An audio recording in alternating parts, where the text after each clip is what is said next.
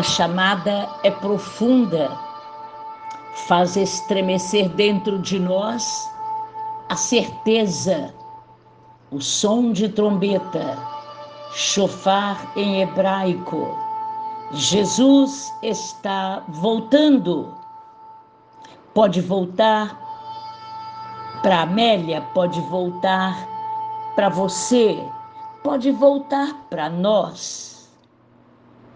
Este som é o som da igreja amada, é o som pelo qual nós devemos nos acostumar a tê-lo dentro de nós, dentro de nosso espírito, em nossa memória, pelo poder da palavra que nós temos aprendido, que nós temos lido.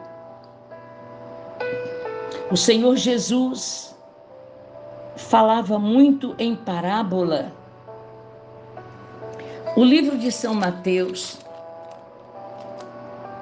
nestas grandes parábolas, é a forma mais simples que Jesus encontra para que nós entendamos o que ele quer falar para nós. E no livro de São Mateus, no capítulo 24, quando ele fala da figueira, ele está exortando a vigilância. Ele fala de que nós temos necessidade de entender que passará o céu e a terra, mas as suas palavras não passarão.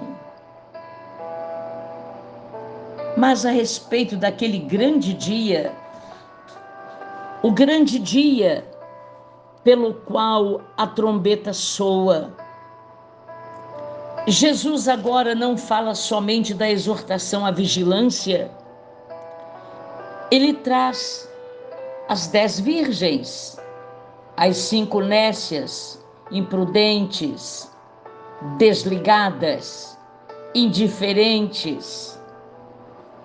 Afinal, na dinâmica do reino, quando tudo acontecerá, Jesus ensina a necessidade de estarmos preparados.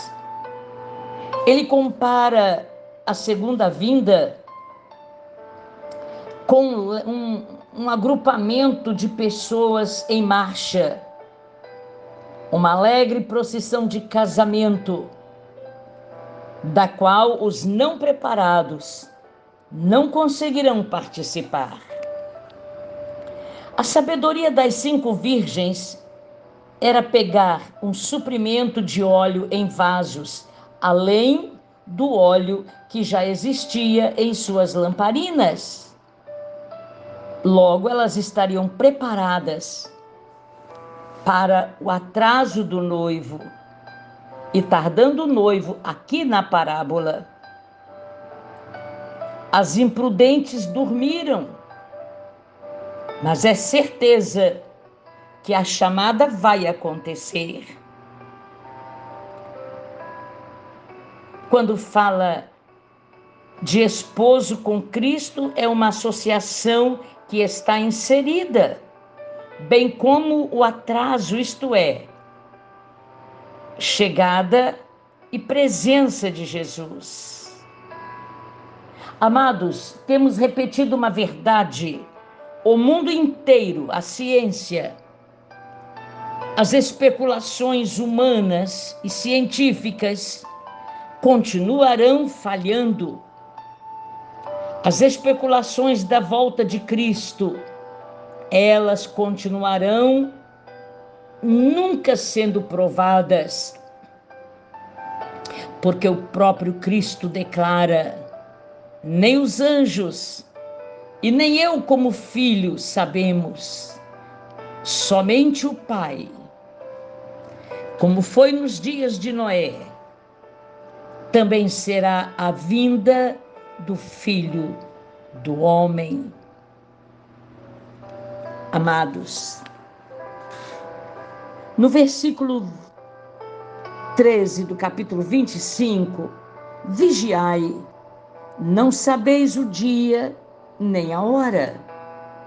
Esse verso é crucial para lembrar quando alguém reflete sobre a segunda vinda.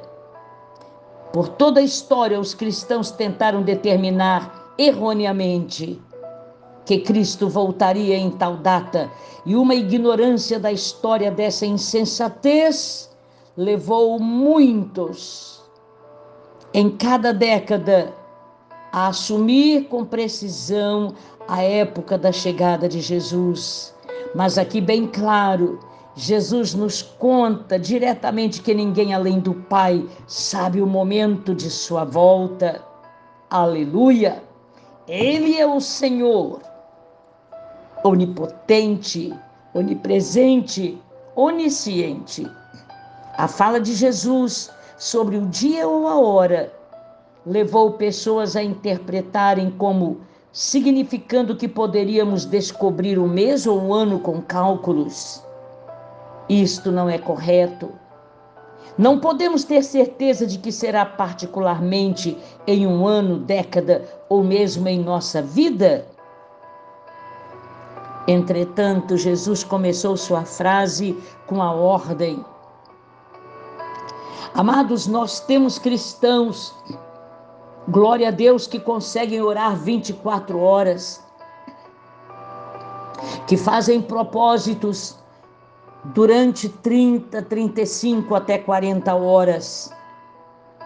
Mas a ordem primeira de Jesus é vigiai. Em nossa simples experiência nesta caminhada com o Senhor Jesus, em meio aos desafios humanos e naturais, em meio às decepções que nós fazemos aos, ao próximo e que somos também decepcionados. O número dos que têm orado até 40 horas, jejuado até 50 horas, não vigiam.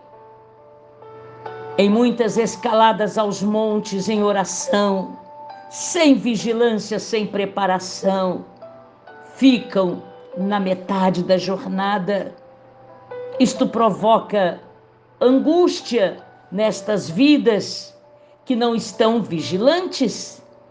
O desafio que o Senhor nos dá é para que aguardemos constante e com muita avidez a sua volta, vigiando. E então a vigilância te leva a oração, a prece constante. Portanto, nosso dever é do duplo, dois deveres. Nos preparar para a chegada de modo, de modo especial que o Senhor receba uma noiva como? Como na parábola das virgens, sem mácula nem ruga até que ele volte, de modo que o reino de Deus seja preservado e prolongado na terra. Deixemos-nos estar disponíveis para os negócios do Pai na terra, viver na expectativa do retorno dele e ter liquidado todas as especulações vãs ou superstições que estabeleçam uma data em relação à época de sua chegada.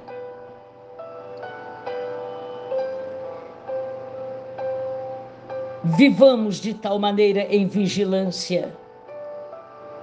A falta de sermos benevolentes por parte das cinco virgens sábias faz parte da própria parábola e não precisa de significado alegórico. A mais triste de todas as mensagens é nós não vigiarmos e ouvirmos uma expressão é tarde demais quando não estamos preparados. Não sabemos o dia nem a hora. Palavras do próprio Jesus, nem os anjos sabem. A vigilância não significa ociosidade, mas uma execução fiel de nossas responsabilidades como cristãos e responsabilidades em todas as áreas. Nossa própria vida, família, vida em sociedade, uso sábio de dons e habilidades nos confiou resultados de maior oportunidade. O uso negligente resulta não apenas na perda de oportunidades, mas daquilo que a nós estava confiado. Soberano Pai, muito obrigada por esta palavra. Realmente só tu sabes, ó grande Deus, quando ele, o Messias, hoje o Salvador, voltará. Muito obrigada por esta dinâmica do teu reino em nossa vida. Por favor, renova, faça-nos novas todas as coisas espirituais cada dia, em nome de Jesus Cristo, teu Filho amado. Amém.